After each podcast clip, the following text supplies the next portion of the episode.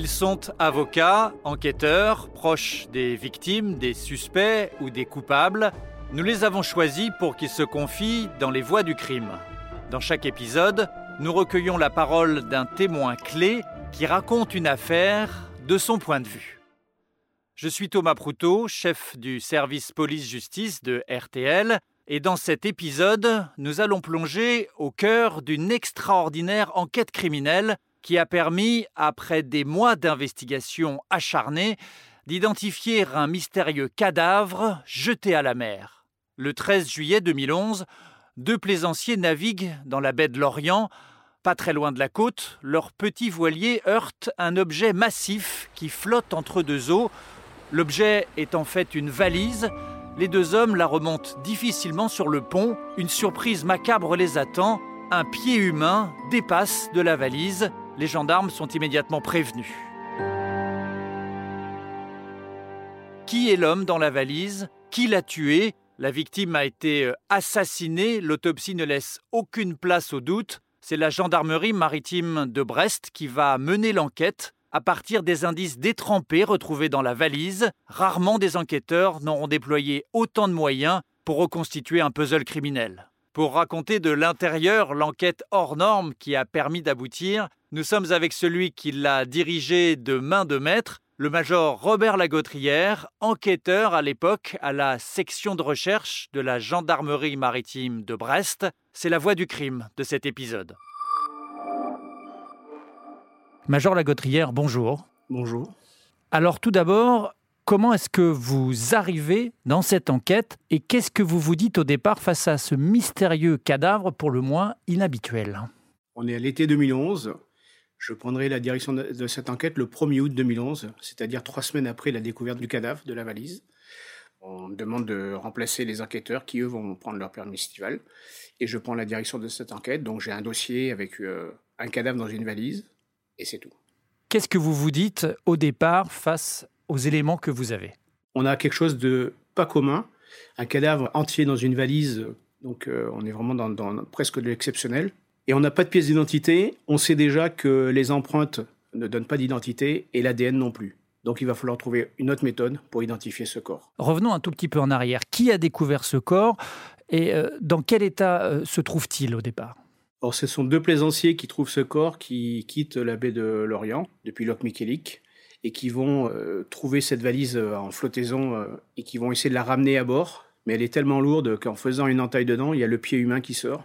Et là, ils vont appeler les secours. Et c'est la brigade de recherche de la gendarmerie maritime de l'Orient qui seront les primo-intervenants, rapidement rejoints par des personnels de la section de recherche de la gendarmerie maritime, pour procéder à la découverte de ce corps et engager de suite, euh, avec l'accord du parquet de l'Orient, une autopsie pour connaître les causes de la mort.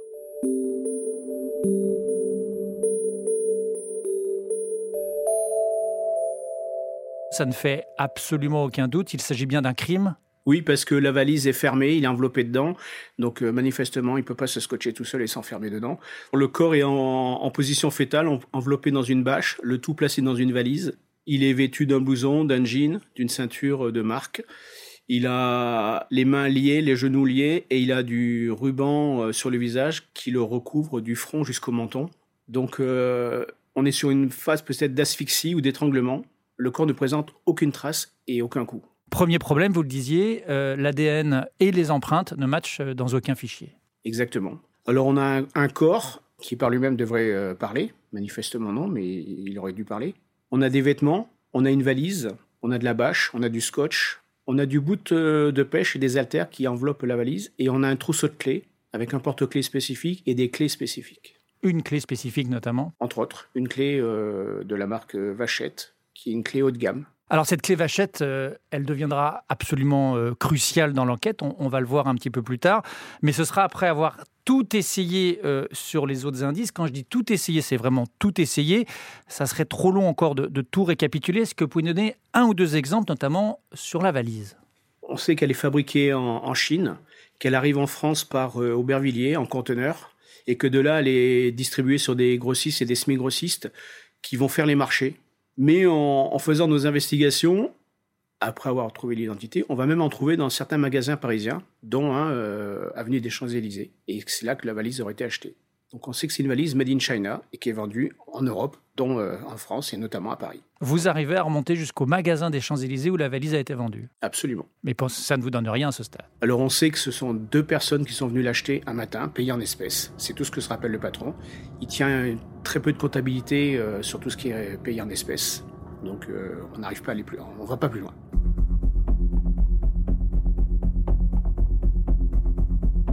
Vous allez aussi analyser euh, le bout de pêche, c'est-à-dire euh, le cordage qui est retrouvé euh, dans la valise.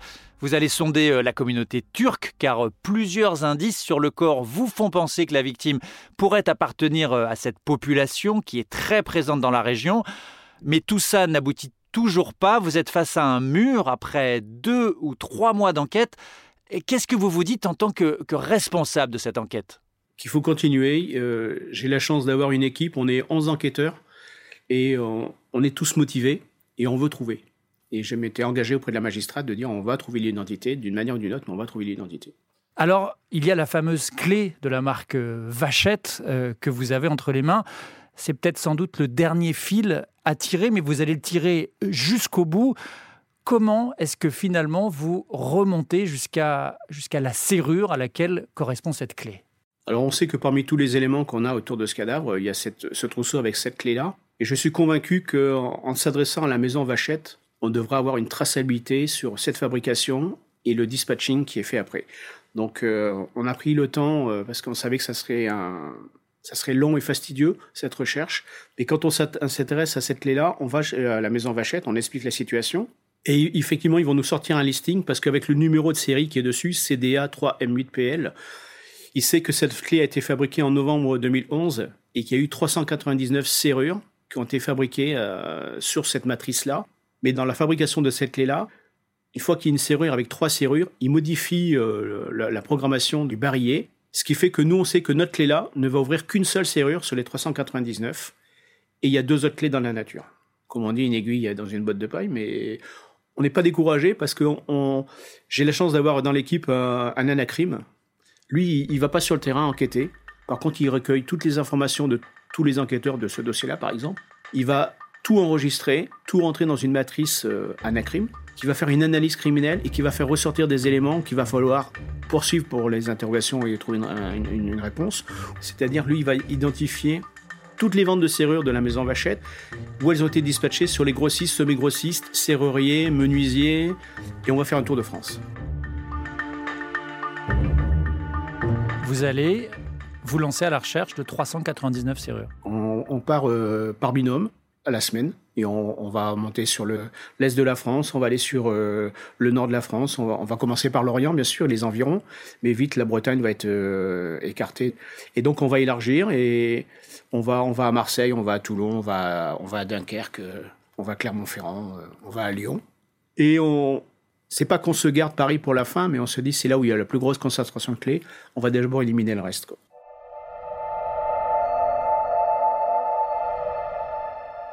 Cette clé que vous cherchez partout en France, eh bien, vous allez, contre toute probabilité, on a envie de dire, trouver la serrure qui lui correspond. C'est euh, l'adjudant Maslier qui, va réussir euh, euh, cet exploit chez un artisan parisien.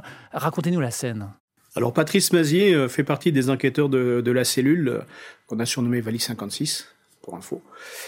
Et il, voilà, il est avec un enquêteur, il est sur la région parisienne. Il va voir un serrurier pour retrouver une serrure qui est sur la nomenclature.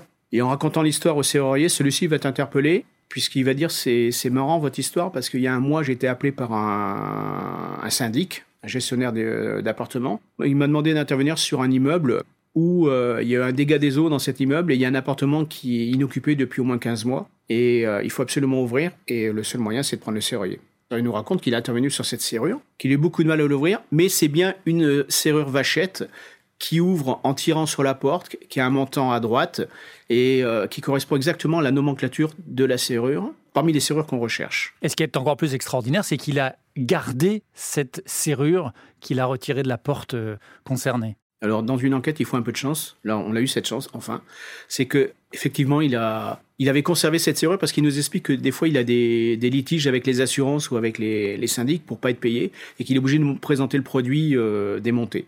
Donc, il avait gardé la serrure. Euh, donc, euh, moi, j'ai demandé aux enquêteurs qui m'avaient avisé immédiatement de la placer sous scellé, puisqu'on n'est pas encore, euh, on n'a pas encore la certitude que c'est la serrure qui nous intéresse, mais on la place sous scellé, ça sera une pièce à conviction. Vous appelez la, société Vachette, elle envoie ses techniciens que, euh, à Brest. Donc ils viennent à Brest. Et là, on va faire une autopsie de, cette serrure. Et ils vont confirmer que cette serrure a été fabriquée en novembre 2009 et que donc elle peut correspondre à la serrure qu'on recherche. Et donc ils vont prendre la, clé qui est sous scellée de notre enquête, ils vont la placer dans le barillet et le, premier verrou va s'effacer, le deuxième verrou va s'effacer et au troisième verrou le, le pen sort et donc M. Vachet nous dit vous avez la clé de la serrure. Qu'est-ce que vous ressentez à ce moment-là? Et pipi pour quoi. Ouais, ouais, ça y est, ça y est, on a, on a quelque chose qui avance, on a quelque chose qui match. On a une serrure sur une porte, donc on a une adresse, 41 rue Boissy d'Anglas. Et maintenant, c'est là-dessus qu'on va se concentrer.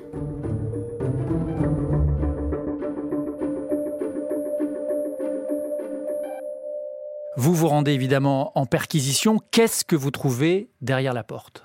Du courrier amoncelé derrière la porte. Un appartement euh, juste minable, pas du tout conforme par rapport à la serrure qui est, présente dessus. Mais par contre, on va trouver, euh, on fait intervenir l'IRCGN, de l'Institut de recherche criminelle de la gendarmerie nationale, avec différents départements, dont euh, le département ADN, le département euh, imagerie, et on va faire des, scellés. On va saisir euh, brosse à dents, rasoir, pour extraire des différents ADN. Et ces ADN vont être comparés à l'ADN de notre cadavre. L'ADN du cadavre et l'ADN retrouvé dans l'appartement correspond. On, on, sait que cet appartement appartient, donc est occupé par Monsieur Farid Ouzane. On va se rendre à la, à la préfecture du, euh, pour l'établissement d'une pièce d'identité. On va ressortir son dossier. Et là, on a une empreinte qui a été déposée pour la demande de dossier. Et on va comparer l'empreinte de cet index avec notre cadavre. Et là aussi, ça match. Donc, ça y est, on sait que notre cadavre s'appelle Faridouzan. Maintenant, vous avez euh, une identité euh, certaine mais vous ne savez pas très bien qui est cet homme. Et c'est d'abord la concierge de l'immeuble qui va vous permettre d'avancer. Oui, effectivement, il faut toujours se fier au concierge. Elle savent beaucoup de choses. Donc on s'est approché d'elle rapidement pour savoir quand est-ce qu'elle l'avait vue pour la dernière fois, parce que on avait une identité, une identité euh, probable. On voulait être sûr et il fallait être sûr qu'il ne euh, soit pas apparu la semaine dernière euh, dans la cage d'escalier. Donc on va discuter avec la concierge et, et, la concierge qui va nous, nous décrire l'intéressé, nous parler qu'il a une vie moitié ici et moitié au Maroc qu'il est souvent accompagné d'une jeune fille qu'elle n'a pas vue depuis quelque temps, euh, qui a des tatouages, qui a un gros chien euh, et qui serait peut-être euh, à se prostituer ou en tout cas qui ressemble beaucoup quoi. Donc on va se rapprocher de la brigade de répression du proxénétisme pour euh, savoir au descriptif de, ces gens-là s'ils sont connus de, leur brigade. Et quand on arrive là-bas, tout de suite, tout de suite on nous dit ah mais vous avez trouvé Michael. C'est là qu'on apprend le, surnom parce que pour nous, c'est Faridouzan. Je dis, voilà, on vient voir au sujet de Faridouzan. Ah, vous avez retrouvé Michael. Michael, c'est le nom de scène de Faridouzan. C'est le nom qui, fait connaître à tout le monde. Il s'appelle Michael. Et qui travaille, ou en tout cas qui indique pour la brigade de répression du proxénétisme parisien. Le commissaire voit tout de suite de qui il s'agit. Ça ne fait aucun doute pour lui. Ce que nous explique le commissaire, c'est qu'il y a une activité euh, qu'il tolère en échange de renseignements euh, sur ses dossiers à lui. Quoi. Et, euh, et, donc, il nous, il nous parle de l'intéressé et qui travaille pour, dans un salon de massage. Euh, vous vous rendez tout de suite au, salon de massage ou vous allez euh, enquêter discrètement d'abord? Non, on va faire un environnement par le biais de, de l'URSSAF, du registre du commerce. Il faut savoir qu'est-ce que c'est que ce salon, s'il se trouve où, qui travaille là-dedans. Et déjà, on va retrouver l'identité de, de Farid Ouzan. Donc, ça va nous confirmer qu'il y a bien quelque chose là. Et on va faire une observation, on va regarder un peu l'activité. On rentrera dans le salon parce qu'on va essayer d'identifier les, personnes qui sont, qui sont là. Et on, voilà, on on va pas parler de filature, mais d'observation discrète et on va tirer des, des clichés pour savoir à qui on a affaire.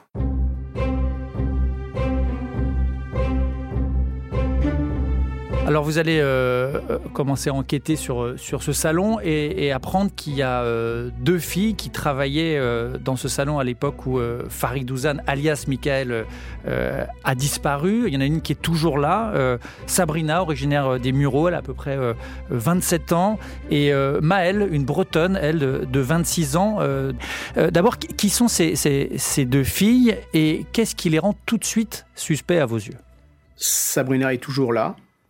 Maël ne fait plus partie du personnel et euh, Faridouzan non plus. Donc on va s'intéresser un peu puisque en, vérifiant un peu les, contrats, on se rend compte que Michael a été licencié en novembre 2011, c'est-à-dire trois mois après son décès. Voilà, ça, nous interroge. Maël a, quitté le salon aussi quelques temps après, à partir du mois d'août 2011. On veut aussi savoir un peu le pourquoi. Et manifestement, euh, on se rend compte euh, vis-à-vis de l'appartement du 41 Boissy d'Anglas que le loyer est toujours payé, que le compte est toujours approvisionné quand on se renseigne avec le, syndic, alors que euh, Farid Ouzan est déjà décédé. Il y a des versements qui sont faits sur son compte et tout ça. Donc, toutes ces activités-là, il va falloir qu'on les, qu'on les comprenne et on va s'intéresser à eux. On se rend compte vite fait que la famille de Ouzan, aucun contact, aucune relation, il n'a pas de famille, il est tout seul. Quand on fait l'environnement sur Paris, c'est quelqu'un qui vit très solitaire, très discret, euh, avec une tenue euh, standard, t-shirt, euh, qui passe complètement inaperçu. Et on sait que par contre, au Maroc, il a une grosse activité, beaucoup plus notable, avec une activité liée aux, salles, aux salles de jeu, au casino. Euh, et, que dans l'environnement parisien, il ressort aussi un peu dans les milieux de, de jeu, tout ça, mais voilà, il faut qu'on creuse. Et on identifie à, travers l'activité du salon de, massage une, de grosses ressources financières. On identifie un compte euh, au Luxembourg avec des transactions euh, qui vont jusqu'en Suisse et le tout arrive au Maroc sur un compte à Agadir.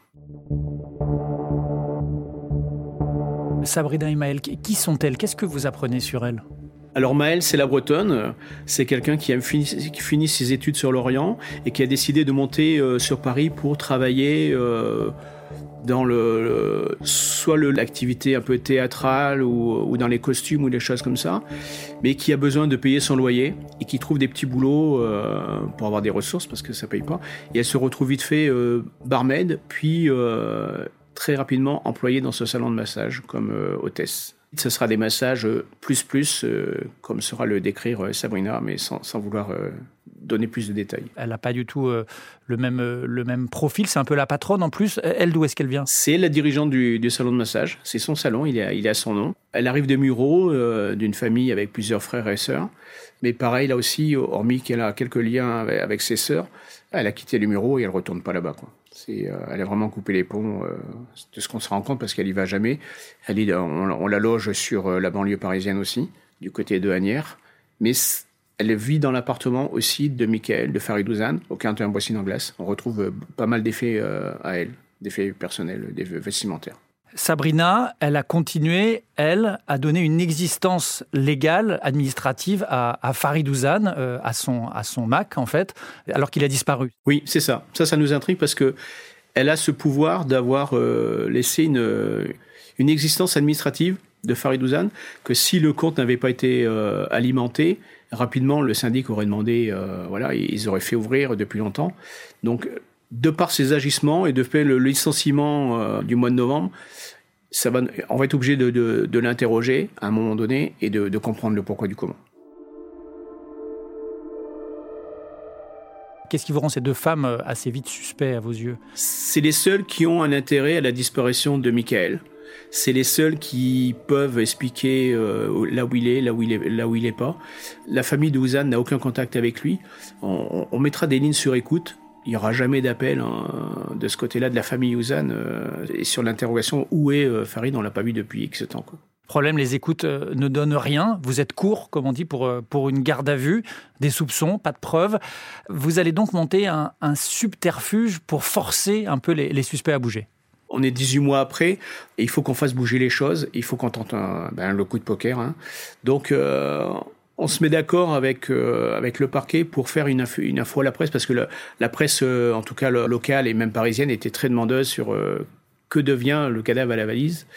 Donc on, décide de faire une annonce pour dire ben voilà l'enquête avance, l'identité a été dévoilée ou, découverte de voilà et on espère une réaction pour nous nous donner le feu vert quoi. Et? Et effectivement, on intercepte une communication de quelques secondes, hein, parce que je pense que ça dépasse pas la minute, entre euh, Maël et un ami à elle qui, euh, dès le soir de l'apparition euh, dans la presse parisienne, l'appelle et lui dit Est-ce que tu as lu la presse aujourd'hui? Est-ce que tu as vu ce qui se passe? Tu as vu, ils ont trouvé? Surtout ne parle pas, ne dis rien, raccroche. Et donc à partir de là, nous, voilà, on a la certitude, ou en tout cas on a la conviction que ça y est, on tient quelque chose, il faut qu'on aille interroger ces, euh, les filles. On les place dès le lendemain matin en garde à vue. Sabrina va, tout nier en bloc. Et d'ailleurs, à l'heure d'aujourd'hui, euh, je pense qu'elle nie encore euh, tout. Ne sait pas pourquoi elle est là, ne sait pas pourquoi, ne reconnaît pas la mort de, de. On lui présente les photos du cadavre, c'est pas lui. Et euh, jamais elle ne changera d'avis, de position sur, euh, ce fait-là. À l'inverse, Maël va être euh, vite à, vouloir euh, se soulager et enfin trouver quelqu'un qui va l'écouter et va, nous, va vouloir nous raconter toute l'histoire. On va même euh, être obligé de, l'interrompre pour au moins attendre la présence de l'avocat parce qu'elle veut parler tout de suite, tout de suite. Quoi. RTL.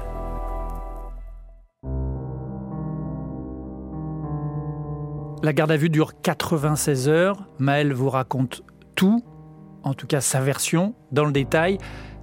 Quelle est cette scène qu'elle vous raconte, la scène du crime, le moment où Farid Ouzan euh, est en tout, frappé et, meurt dans le salon de massage Quand Maël va se mettre à parler, elle va nous ramener des, faits qui se sont passés fin juin 2011, autour du, euh, du 21 juin, de la fête de la musique et elle va être euh, très explicite sur euh, comment Farid, euh, donc Michael, arrive au salon un, soir, alors qu'il était quasiment pas attendu. Une altercation qui va dé démarrer entre Sabrina et lui. Il va se prendre une, tasse de café à la figure, il va prendre un coup de chandelier sur la tête, il va vouloir sortir du salon, elle le, fait revenir. Là, il y a un apaisement et en même temps, Sabrina va profiter d'un moment d'inattention pour lui passer un câblage autour du cou et va demander à Maël de tenir de l'autre côté et il va y avoir une, traction sur le câble pour étrangler l'intéressé. Maëlle n'était pas du tout prête à ça et quand elle voit le corps de Michael qui va s'affaisser, elle lâche tout et elle sort de la salle. Donc après, Maëlle ne va pas du tout assister aux épisodes suivants, mais elle raconte que Sabrina sort au bout de quelques instants. C'est bon, je crois qu'il est mort.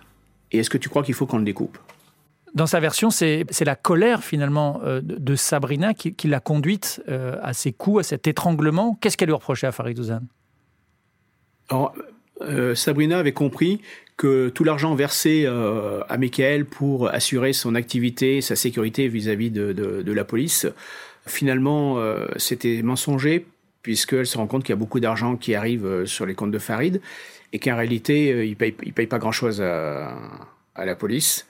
Manifestement, on n'en est pas convaincu, mais elle veut plus payer, en tout cas plus autant, et elle décide qu'elle a assez donné et qu'aujourd'hui, ben, il faut arrêter. quoi. Et c'est en l'incitant à vouloir arrêter son, son trafic que lui va pas accepter et que la, le, le, temps va monter. Quoi.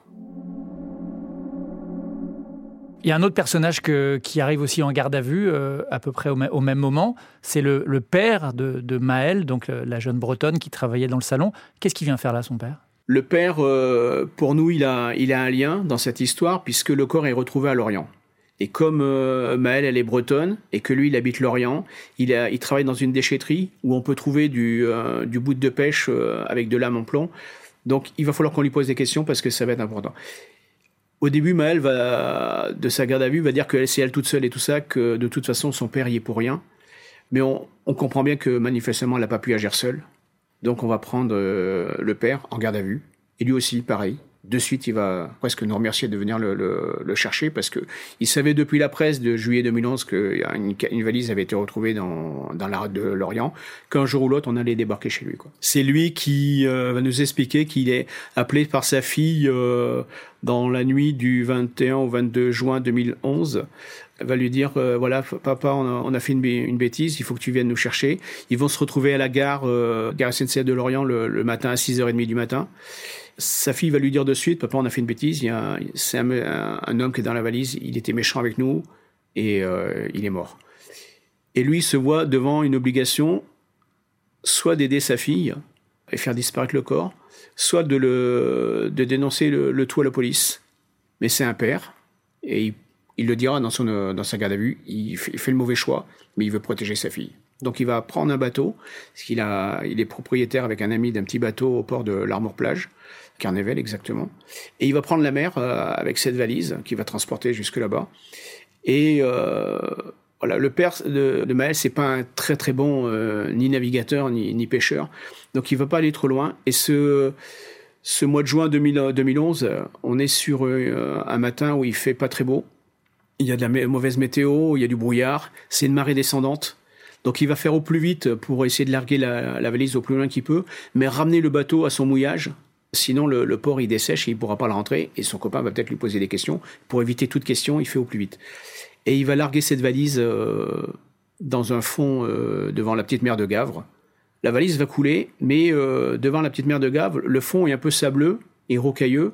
Et finalement, comme il y a un effet chasse d'eau à chaque euh, renverse de marée, la valise va beaucoup bouger au fond. Et quand on, nous, on va euh, découvrir la valise et qu'on va exploiter le, bout de pêche et tout ça, on va remarquer qu'il y a des, ce qu'on appelle un œil, c'est une boucle ouverte. Ça veut dire qu'il y avait quelque chose d'attaché dessus qui n'y est plus.